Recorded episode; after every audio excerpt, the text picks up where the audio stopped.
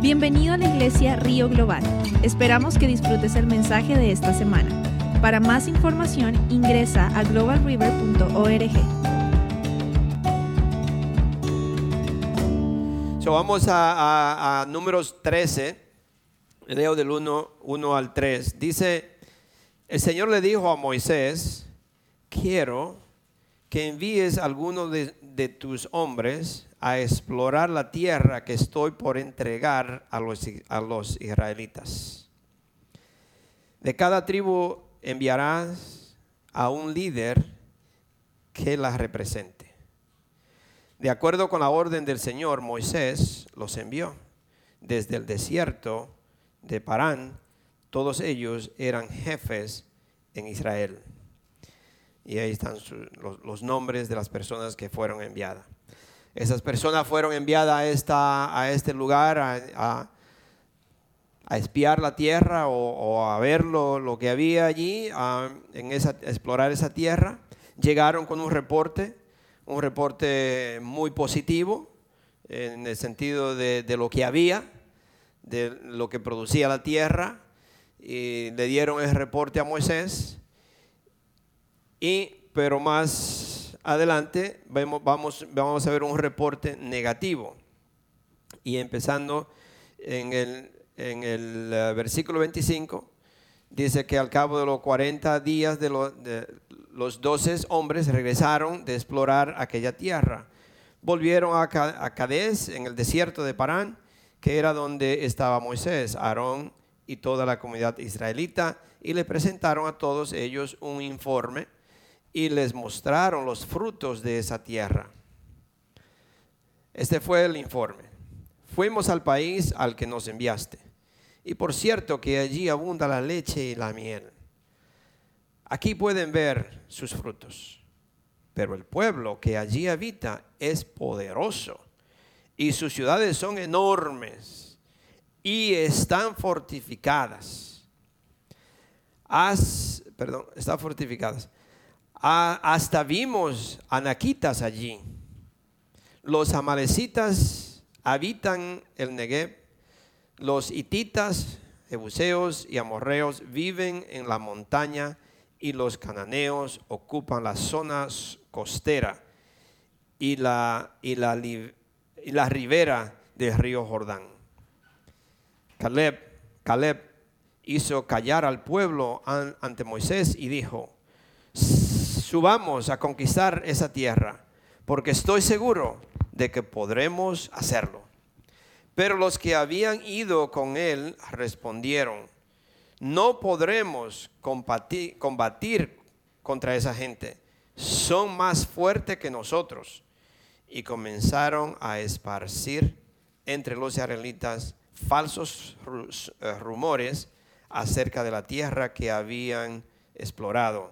Decían, la tierra que hemos explorado se, se traga a sus habitantes y los hombres que allí vimos son enormes. Hasta vimos anaquitas. Comparados con ellos, parecíamos langostas. Y así nos veían ellos a nosotros. So, hoy la, la palabra que el Señor tiene a nosotros tiene que ver, eh, eh, en un sentido, es como una continuación de lo que predicamos, lo que el Señor nos dio la semana pasada, que la semana pasada son las tormentas que nos vienen a la vida. Hoy, los gigantes de tu vida. ¿Cuáles son los gigantes de tu vida? Todos tenemos, todos tenemos gigantes, todos tenemos obstáculos, todos nosotros tenemos algo que usted está enfrentando o que va a enfrentar. Así que no, no, no vaya a pensar que usted ya venció y que ya no, mm, ya no tiene que vencer otra cosa. Como dijo como la hermana Lynn, eh, muchas veces es, es otra cosa diferente que tengo que enfrentar. No siempre es lo mismo, porque si yo venzo algo ahora, el enemigo me trae otra más adelante. Otra cosa, diferente. Entonces yo tengo que siempre estar alerta, preparado, cómo yo voy a, enfrentar una situación. So, siempre, siempre nosotros vamos a enfrentar gigantes o también podríamos decir storms, como, eh, eh, tormentas, tormentos, tormentas. Ah, so, la semana pasada le prediqué de las tormentas que, que enfrentamos y que vamos a enfrentar. Así que nosotros siempre la vamos a enfrentar, siempre, siempre. Siempre va a haber tormentas que usted va a tener que enfrentar. Y como le dije, hay tormentas que son directas de Satanás. ¿Para qué son esas tormentas de Satanás? las tormentas de Satanás están, están diseñadas para destruirnos, pero también están diseñadas para, para traernos miedo, hacer que tenemos miedo. Entonces las tormentas de Satanás, nosotros tenemos la autoridad, el poder de reprenderlas. Te puedes reprender cuando Satanás le trae una, cualquiera cosa que sea. Nosotros tenemos la autoridad para hacerlo. Dios, esa autoridad no fue dada del pastor, ni fue dada de, una autoridad eh, eh, del gobierno. Esa autoridad usted la tiene de Dios. ¿Con, ¿Con qué peleamos las armas del enemigo? No con una arma de fuego. no le podemos disparar. Entonces es en espíritu, es en oración. Y nosotros podemos reprender. Tenemos la autoridad para hacerlo, mis hermanos. Y Satanás está haciendo un relajo de los hijos de Dios porque no están asumiendo la autoridad que tienen. No le estamos asumiendo. El Espíritu Santo vive en nosotros. El Espíritu Santo inmediatamente se levanta. Y se levanta y me dice, actúa. ¿Cómo es que te quedas sentado? ¿Cómo es que no?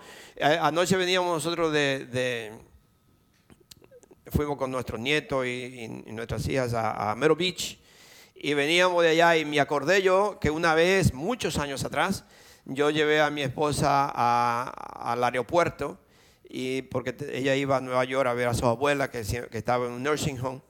Y cuando yo venía para atrás, mi hija andaba, la hija pequeña de nosotros que tiene, que, tiene el nietecito mío, que le digo que parecen 10, estaba totalmente perdida. ¿Qué pasó por ahí? mil dólares de multa. La corte así es, lo sacan. Ah, totalmente perdida.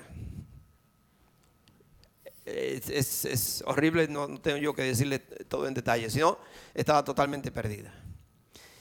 Y ese día yo venía de Mero Beach y no sé, yo lo único que puedo decir es el Espíritu Santo. Pero el Espíritu Santo, desde que salí del aeropuerto de Mero Beach, yo empecé a guerrear por mi hija. Y yo venía peleando en ese carro.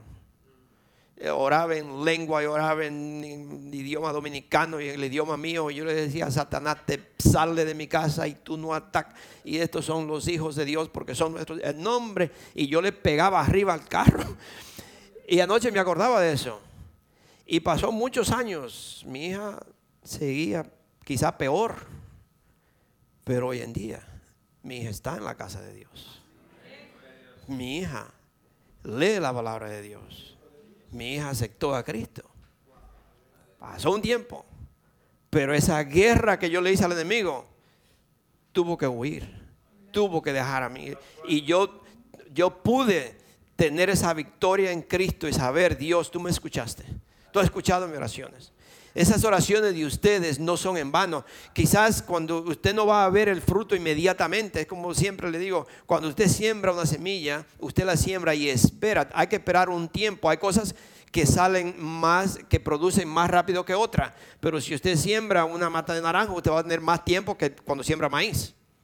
Entonces, nosotros tenemos que tener ese entendimiento. Cuando yo oro, yo tengo fe y confianza que Dios, yo soy un hijo de Dios, Dios me ha puesto a interceder por esta situación. Yo estoy el 100% seguro que Dios me ha escuchado y esa oración va a ser contestada. No es que maybe, no es que, no, no, esa oración puedo decir ya he contestada. Yo le puedo desde ese instante empezar a darle gracias a Dios porque de ese instante esa oración ha sido contestada al, tiempo específico que Dios tiene. Pero yo tengo que saber, confiar y decir, ya Dios me escuchó. Ya Dios va. las tormentas de Satanás están diseñadas para destruirnos, pero a la misma vez eh, meternos miedo y, nosotros podemos la autoridad, tenemos la autoridad para reprenderlas. Hay otras tormentas, como le dije, que vienen de Dios y estas no son tormentas, son pruebas. Y las pruebas, esa que muchas veces nosotros no la podemos quizás no tenemos la capacidad alguna vez para identificarla, especialmente porque Satanás no hace, no hace confundir, pero si yo hago un chequeo de mi vida, como yo le he dicho varias veces, nosotros podemos hacer un chequeo y digo, ok, yo estoy haciendo esto bien, yo estoy haciendo esto bien, yo estoy haciendo esto bien, yo no he fallado en esto, yo ando, y usted empieza a ver su vida y en todo anda bien, entonces esto es un ataque de Satanás. Es un ataque de Satanás. O es una prueba que Dios me está, me está probando porque yo tengo que, ser más fuerte o, superar algo, lo que fuera. Eh, siempre es, cuando es de Dios, son pruebas y nosotros lo único que nos podemos hacer es orar.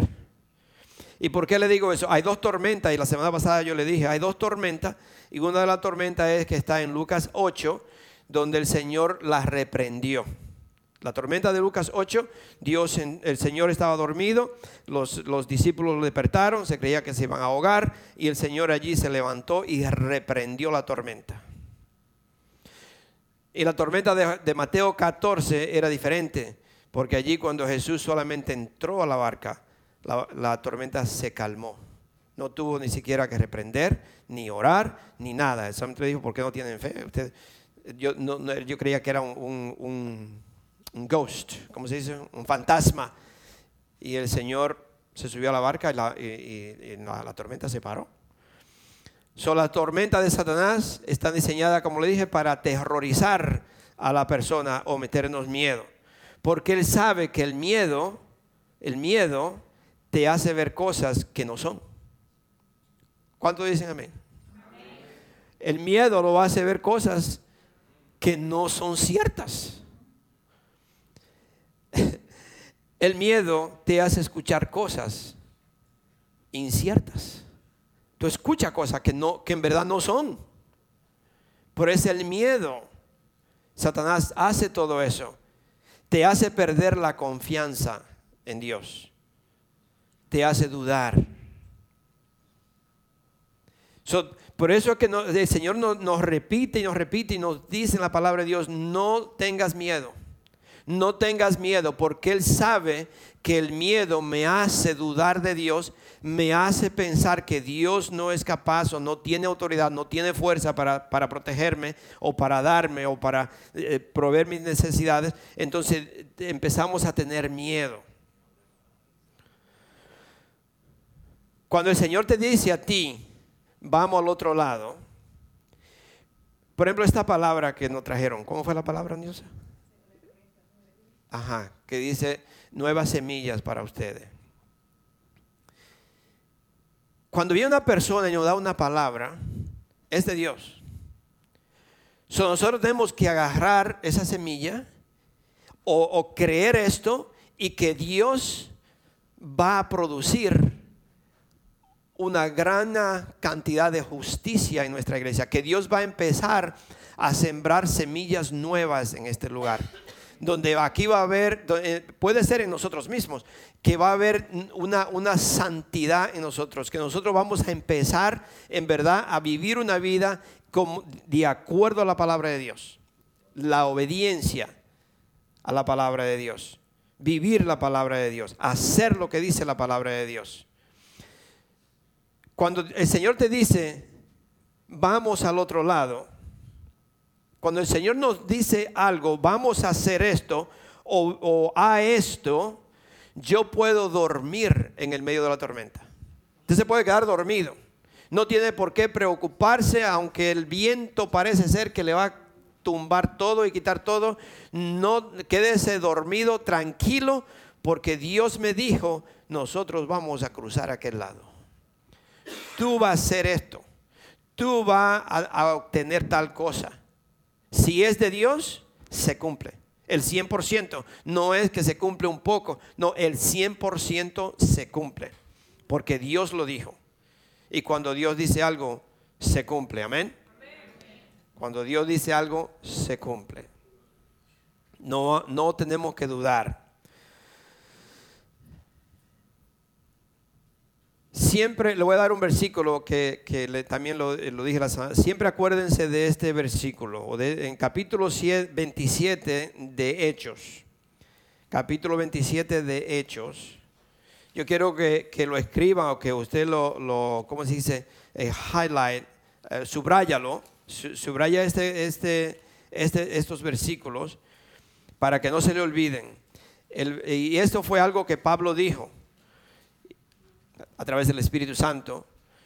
Es en, Hechos 27, Hechos 27, el, ve- el versículo 25 y 26. Dice,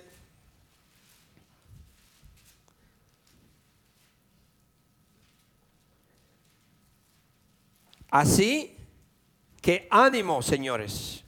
Eso, eso, eso, eso Dios nos está diciendo a todos nosotros, todos ustedes. Así que yo le digo a ustedes por el Espíritu Santo, porque la palabra de Dios es vigente para hoy, la palabra de Dios es para hoy, no es para mil años atrás, no es para mil años después, la palabra de Dios es alimento, es vida, es ahora. Es decir, que yo, nosotros estamos comiendo, estamos recibiendo un alimento, estamos recibiendo una palabra que Dios nos está diciendo a nosotros. Hoy no es para después.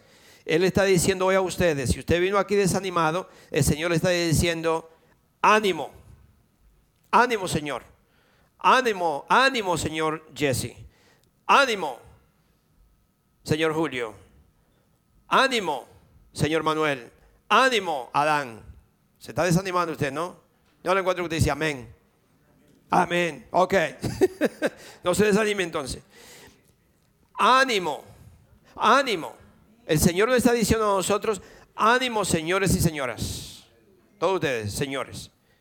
Confío en Dios que sucederá tal y como Él, tal y como se me dijo. Yo confío en Dios y estoy el 100% seguro que va a suceder tal y como Dios me lo dijo. Sin embargo, tenemos que encallar en alguna isla. Sin embargo, no crea que se lo va a poner en las manos. Va a tener que pasar por unas pruebas duras. Pero va a suceder exactamente como Dios lo dijo. Le estaba yo diciendo a, Julio, estaba allá en, el café y en una pantalla, aquí vino una pareja americana, hace muchos años ya, varios años, que tenían un, potencial grandísimo. La verdad, la verdad, porque yo eh, lo conocí, lo vi y, y- y esas dos personas podría, podría llegar a tener un ministerio muy bonito, preparado, potencial. Pero qué, qué, qué difícil es cuando nosotros quizás, no sé, no sé, lo único que yo puedo ver es que eh, es muy fácil para usted llegar, y yo lo pongo en, el sentido de, de- un campo, porque quizás son los ejemplos que yo doy más porque vivía en un campo, ¿no? Pero es fácil que usted llegar a, a- a- una, a una agricultura, no sé cómo usted le llama, a, a- a una finca de, que, que está, que está llena de maíz. Y usted va y usted llega y usted ve todo el maíz y dice, wow, qué bonito. Yo voy a agarrar maíz porque aquí hay, un- aquí hay, aquí sí hay abundancia. Pero usted no se da cuenta que el agricultor que empezó eso tuvo que tener la hacha y el colín y el machete y, la, y todo para limpiar todo ese monte. Después de limpiar todo ese monte, tuvo que quemar todo eso. Después de quemar todo eso, tuvo que traer el arado y arar, limpiar el terreno y buscar todo lo que iba a hacer y sembrar y esperar. So, estas dos personas querían un ministerio en sus manos. Es decir, oh, nosotros podemos hacer grandes cosas aquí. Deme, están hechos ya.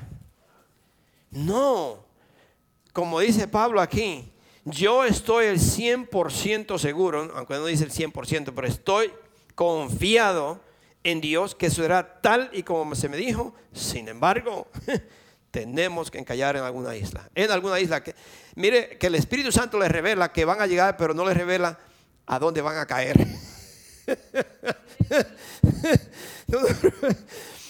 Nosotros fuimos, eh, y no, perdón, el pastor Jesse, que no, no, pero nosotros fuimos a una reunión de pastores y dicen que hay un ministerio no sé dónde y que necesitan un pastor y qué sé yo cuánto, y, si alguien quiere o alguien quiere, y gloria a Dios, qué bueno.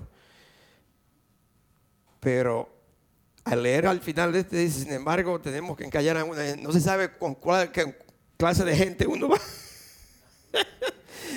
Uno llega allí pensando que todos ya son cristianos, que hay una unión, que hay hermanos, y cuando llega allá lo que encuentra es una guerra y un desastre que Dios dice, te traje para que tú traga, traga estabilidad en este grupo, porque andan todos desbandados. y de, no, hombre, yo pensé que era un ministerio que ya estaba estabilizado. No, no, no. Tú. So, Jesse, no digo que no, yo le digo, yo le apoyo. Y si Dios, si Dios lo manda para allá, gloria a Dios. Amén. Amén. Porque somos luz. Amén. Somos la luz y tenemos, tenemos un llamado de Dios y Dios me manda a un lugar es porque Él sabe que allí Él me va a usar. Amén. Y como siervo de Dios no le podemos decir no. Pero estamos, como dice Pablo aquí, acuérdense de ese versículo, estoy el 100% seguro, agarren ánimo, yo estoy seguro, confiado en Dios, que sucederá tal y como Él me lo dijo. So, cuando nosotros empezamos, cuando uno empieza a perder la fe, cuando yo empiezo a no confiar en Dios, en el momento que usted quita los ojos de Jesús y se empieza a enfocar en el problema o qué grande es el problema. En ese instante usted está perdiendo la fe en Cristo, la fe en Dios. En el momento que usted quita los ojos del Señor y se enfoca en, el, en cuán grande es el problema cuán grande es la situación, cómo le voy a hacer esto, y cómo voy a, y mira cómo es, y mira lo, difícil que es esto, y esto, esto va a ser un desastre. Y usted empieza a enfocarse en esto y no en el que puede resolver el problema que es Cristo, en ese instante usted empieza a perder la fe, la confianza en Dios. Y es fácil de hacerlo, porque Satanás sabe que nosotros tenemos más tendencia a enfocarnos en la situación, en el problema, que en Cristo. No es fácil en el medio de la tormenta usted estar sentado. No, Dios me salva. Algunas veces es lo contrario. Algunas veces viene una tormenta y Dios quiere que usted haga algo.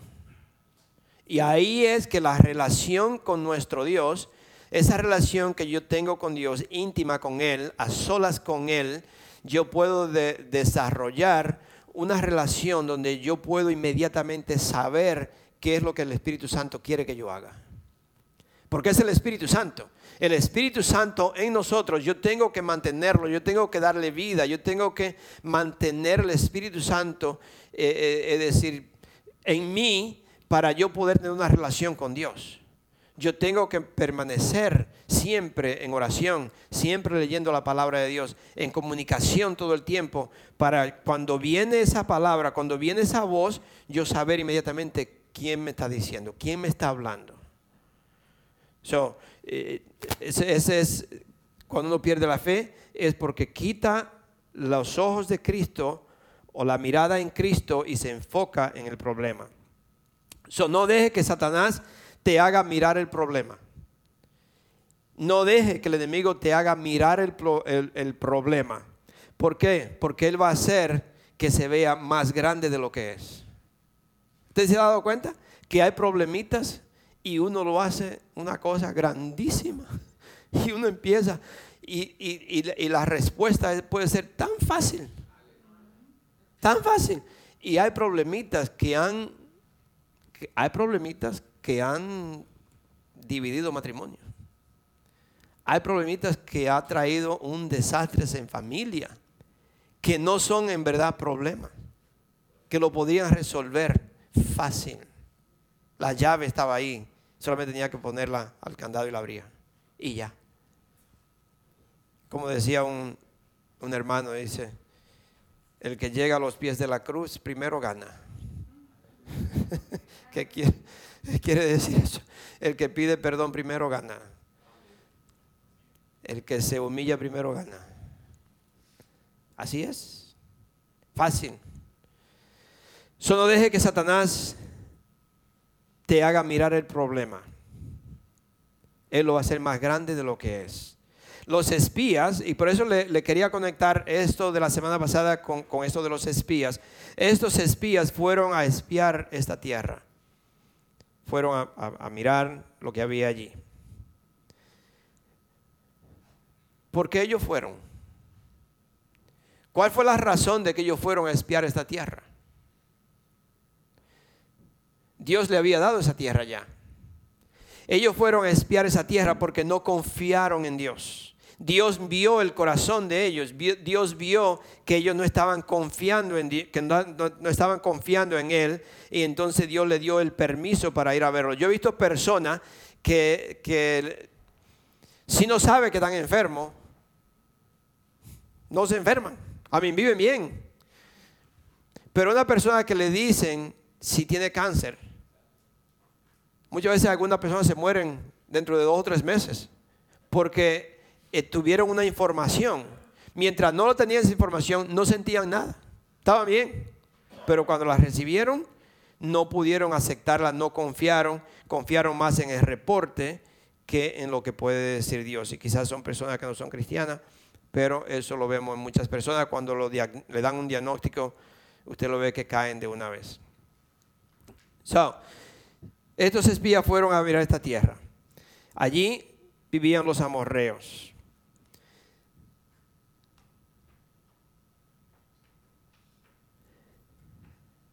Ya Dios le había dado esta tierra, mis hermanos. Yo lo quiero, quiero llevarlo a esto. Ya Dios le había dado esta tierra. Pero Dios vio que ellos dudaron de él. Dios vio en su corazón que había duda en ellos. Y por esta razón Él le permitió que fueran a mirar la tierra. Nosotros no podemos dudar de Dios.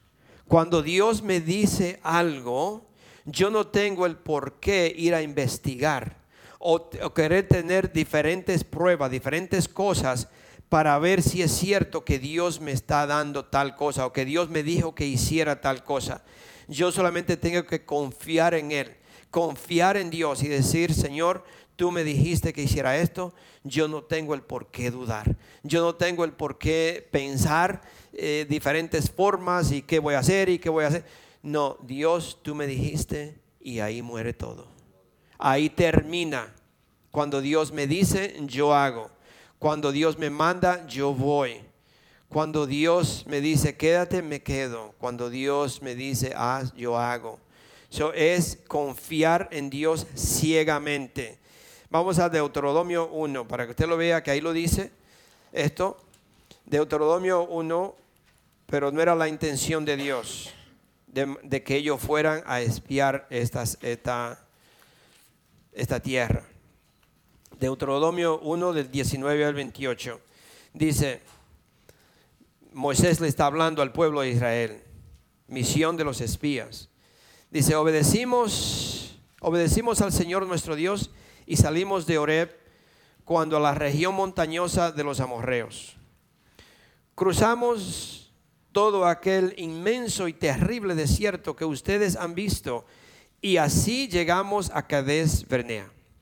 Entonces les dije, han llegado a la región montañosa de los amorreos, la cual el Señor nuestro Dios nos da.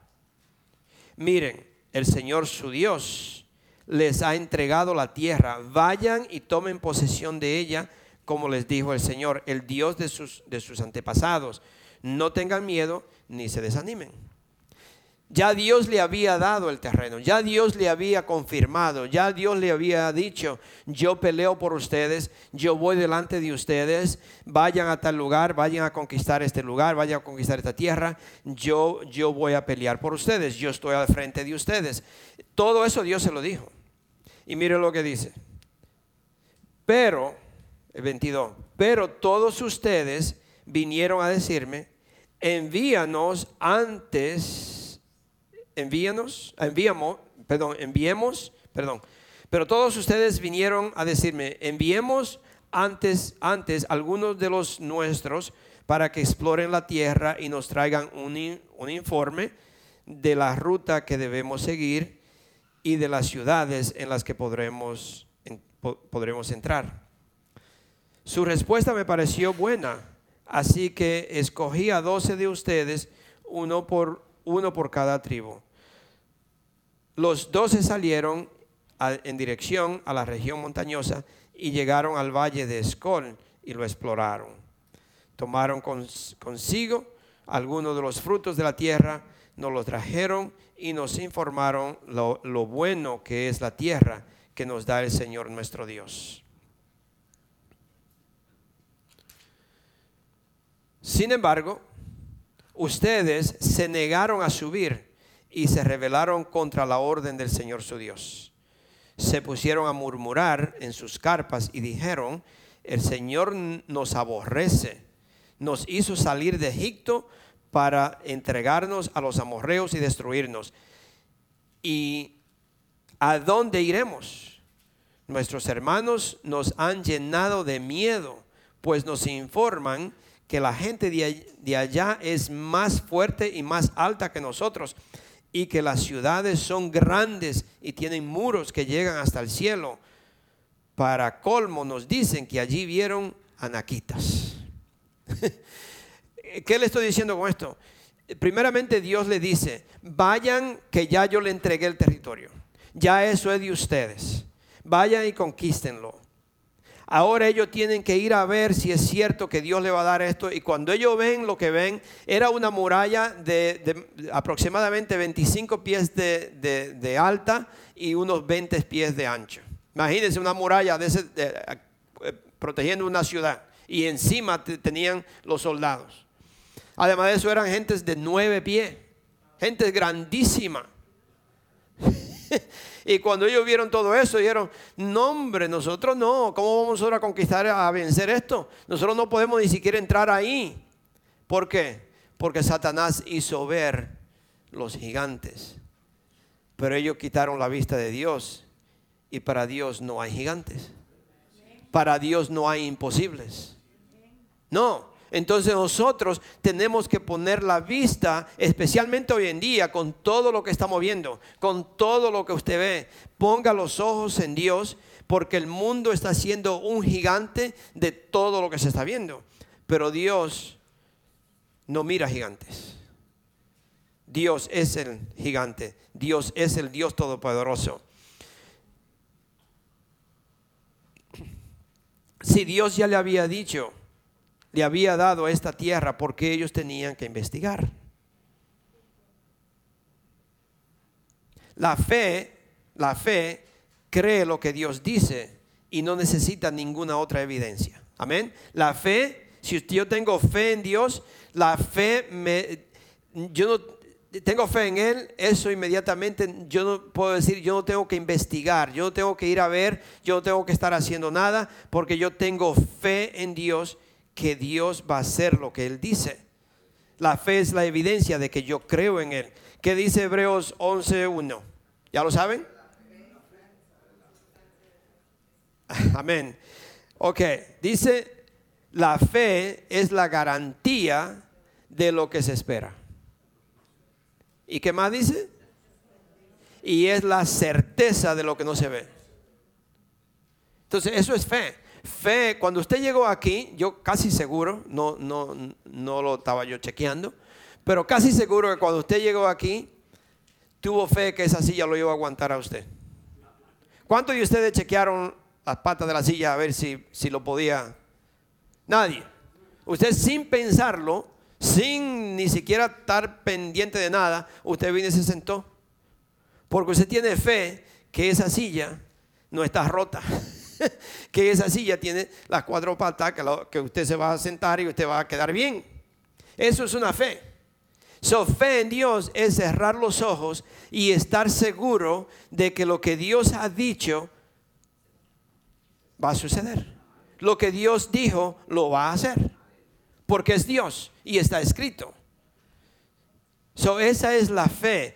Fe es la garantía de lo que se espera. Es decir, que cuando usted ora por algo, no lo tiene todavía, pero usted es una garantía que yo tengo fe, que Dios me ha escuchado. Dios, yo soy un hijo, una hija de Dios. Dios escuchó mi oración. Ahora yo tengo fe que yo voy a recibir lo que yo le he pedido a Dios. Y, y Dios lo garantiza con su palabra. Es una garantía de lo que no se ve.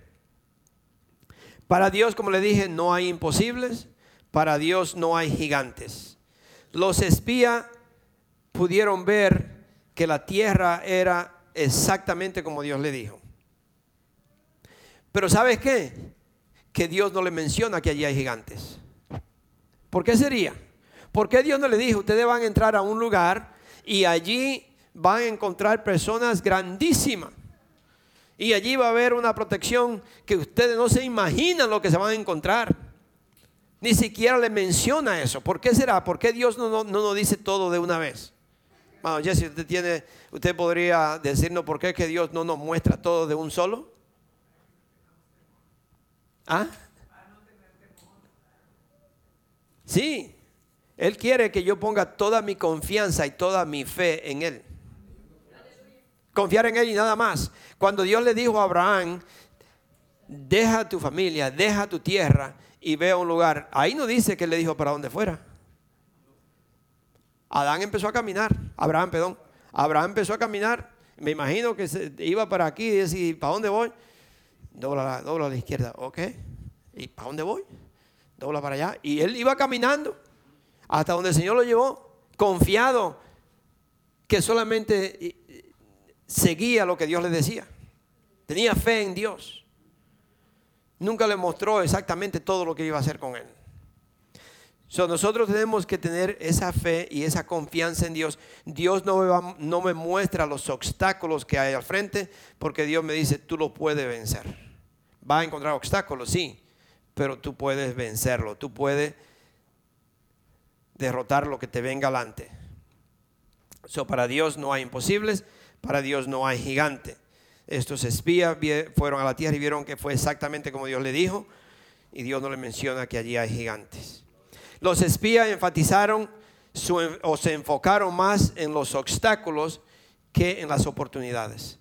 Muchísimos de nosotros, cuando vamos a hacer algo, empezamos a ver todo lo negativo. Y, y casi siempre lo negativo supera lo positivo.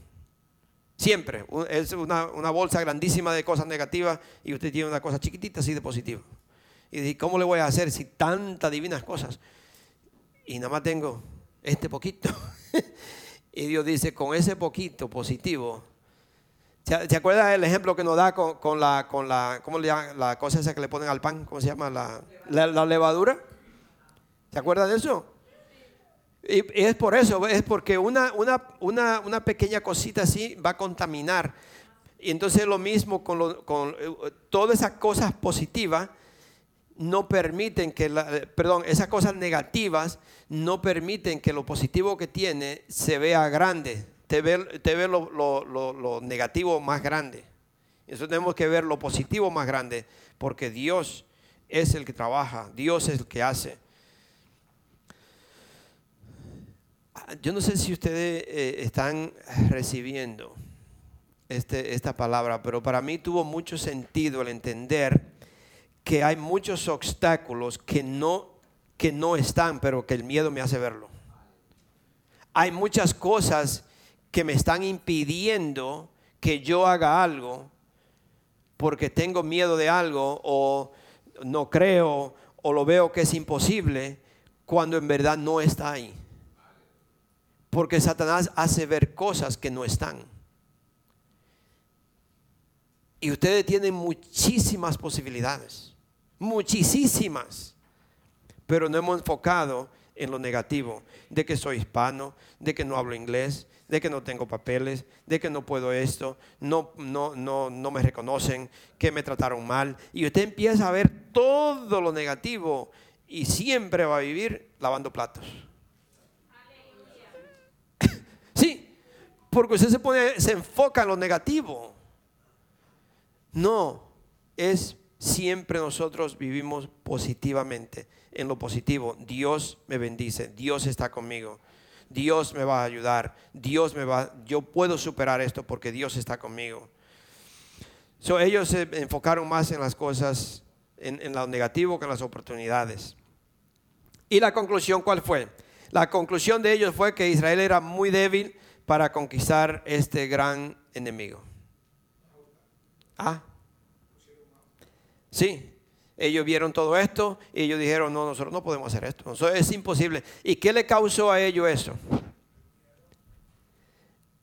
Sí, el miedo le causó eso, pero ¿qué, le costó a ellos? ¿Qué le costó? Le costó 40 años. Todos. ¿ah? Y no llegaron. Solamente dos de ellos, porque ellos fueron positivos. Ellos vieron que podían derrotar al enemigo. Pero aún ellos tuvieron que pasar otros 40 años juntos.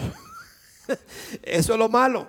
Eso es lo malo, que cuando usted es una persona negativa, usted hace también que las otras personas alrededor tengan que pagar lo mismo que usted está pagando. Porque entonces, ¿qué tenemos que hacer? Por eso le dije el domingo, yo tengo que deshacerme o apartarme de personas que tienen miedo, que, negativas, porque esas personas negativas me contaminan a mí, me hacen, me hacen caer en el mismo hoyo. usted tiene que salir.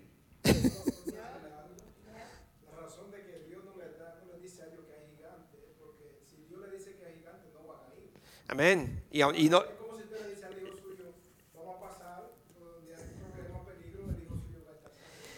y aunque, aunque lo vieron, no fueron. so, peor era todavía.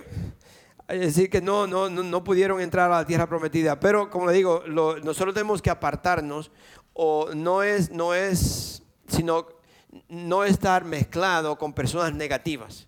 Porque la, negatividad me hace pensar o dudar. mucho cuidado con personas negativas. Uh, so Israel, ellos vieron y ellos no podían entrar, no podían conquistar a este enemigo, no lo podían vencer. Ellos caminaban por vista y no por fe. Y ahí es el problema de nosotros también. Nosotros caminamos por vista y no por fe. No confiamos en Dios. No confiamos en Dios la gente de esta tierra sí en verdad eran gigantes, definitivamente eran gigantes. Y eran murallas tremendas que protegían esta ciudad. Esta, ciudad, esta, esta muralla eran inmensa. Algo, algo increíble para los israelitas, me, imagino. Entonces los israelitas se miraban ellos mismos como, como langosta, como saltamontes. ellos mismos se miraban, ellos mismos pensaban, no hombre, nosotros somos como grillitos delante de esto. Sí, So, la incredulidad te enciega y no te deja ver el gran poder de Dios. La, incredulidad me, enciega y no me deja ver cuán grande es Dios. Se engrandecen, eh, la incredulidad hace engrandecer mis debilidades. Acuérdense que eso es lo que hace el miedo, eso es lo que hace cuando yo no creo, cuando yo dudo todo lo que es negativo en mí engrandece, se pone grande, agarra fuerza y eso no me deja ver el gran poder de Dios. Entonces la pregunta, que, la pregunta más importante en la vida no es cuán grande es mi problema. Esa no es la, eh, pregunta no es esa. La, la, pregunta más importante no es yo tengo un problema grande. Hay mucha gente que dice tengo un problema grandísimo. Por grande que sea, no es más grande que Dios. So, el problema no es cuán grande es mi problema, ni tampoco es cuán, cuán grande yo soy. Porque si alguno de ustedes se creen grande por el trabajo que tengan o por el estatus de, de, vida que tienen o por el dinero que ganan semanal o por el seguro que tengo, si, si ese es el Dios que usted ha puesto su confianza, su fe en, mi estatus, en mi educación, en mi trabajo, en lo que sea, si ese es el Dios que usted tiene, es un Dios así. Pequeñitito. Si su confianza es en ese Dios. Entonces, ¿cuál es la pregunta mayor que nosotros podemos hacernos? ¿Cuán grande es Dios? ¿Cuán grande es Dios? Entonces ahí usted se da cuenta cuán grande es, el, al Dios que usted le sirve.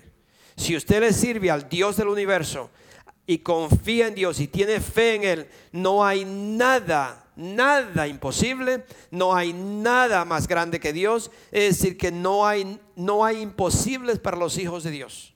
No hay nada que yo no pueda conquistar, no hay nada que yo no pueda hacer, porque soy un hijo de Dios. Dios es mi Dios. Pero si, si, si es otra cosa su Dios, si es su propia fuerza, si es su trabajo, si es su dinero, como le dije, si es su estatus, lo que sea, lo que sea. Usted tiene un Dios pequeñito. Mira lo que dice Isaías, estamos terminando. Mira lo que dice Isaías 40. 40 del 21 al 29.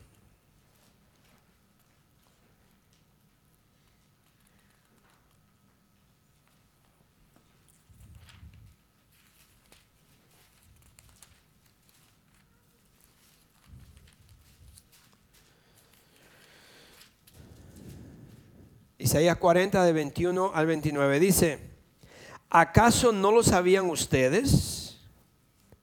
Eso, eso Dios nos, está, nos lo dice a nosotros porque nosotros somos cristianos, somos hijos de Dios. Entonces Dios nos dice a nosotros, ¿acaso no lo sabían ustedes? ¿No se habían enterado? ¿No se les dijo desde el principio? ¿No lo entendieron desde la fundación del mundo? Él reina sobre la bóveda de la tierra, cuyos habitantes son como langostas. Él extiende los cielos como un toldo y los despliega como carpa para ser habitada. Él anula a los poderosos y a nada reduce los gobernantes de este mundo. Escasamente ha sido plantados apenas han sido sembrados, apenas echan raíces en la tierra, cuando Él sopla sobre ellos y se marchitan, y Él y el huracán los arrasa como paja. ¿Con quién entonces me comparan ustedes? ¿Quién es igual a mí? Dice el santo. Alcen los ojos y miren a los cielos. ¿Quién ha creado todo esto? El que ordena la multitud de estrellas una por una y llama a cada una por su nombre. Es tan grande su poder y tan poderosa su fuerza que no falta ninguna de ellas. ¿Por qué, por qué murmuras Jacob? ¿Por qué refunfuñas Israel? Mi camino está escondido del Señor, mi Dios ignora mi derecho. ¿Acaso no te has enterado? El Señor es el Dios eterno, creador de los confines de la tierra. No se cansa ni se fatiga y su inteligencia es insondable. Uh. Thank you, Jesus. Él fortalece al cansado y acrecienta las fuerzas del débil. Y ahí le dice, aún los jóvenes se cansan, se fatigan y los muchachos tropiezan y caen, pero los que confían en el Señor renovarán sus fuerzas, volarán como las águilas, correrán y no se fatigarán, caminarán y no se cansarán. Dios. So vamos a concluir con esto. El enemigo te va a mostrar gigantes. Así que Ponga, ponga, póngase en pie, póngase enfrente, póngase a hacer la guerra al enemigo y usted va a decir, el enemigo va a mostrar gigantes. Pero si yo obedezco al Señor, si yo obedezco lo que el Señor me dice, Él siempre me va a proteger. Si yo obedezco lo que Dios me dice, si yo hago lo que Dios me dice, si yo creo en la palabra de Dios, Dios siempre me va a proteger. Yo quiero terminar rápido con Mateo, Mateo 7, el versículo 24 a 27. Habla de la persona que escucha la palabra de Dios y la pone, y la pone en, ¿cómo se dice?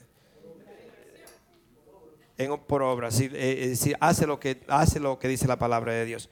Y aquí nos da una explicación de esto. Dice en Mateo 27, ah, perdón, Mateo 7 de 24 a 27, dice, por tanto, todo el que me oye estas palabras y las pone en práctica es como un hombre prudente que construye su casa sobre la roca. Cayeron las lluvias, es decir, que ahí le está diciendo, las lluvias vienen. Le viene para la, casa que está hecha en la roca como la casa que está hecha en la arena. Es decir, viene la lluvia, viene para el que escucha la palabra de Dios y viene para el que no la escucha.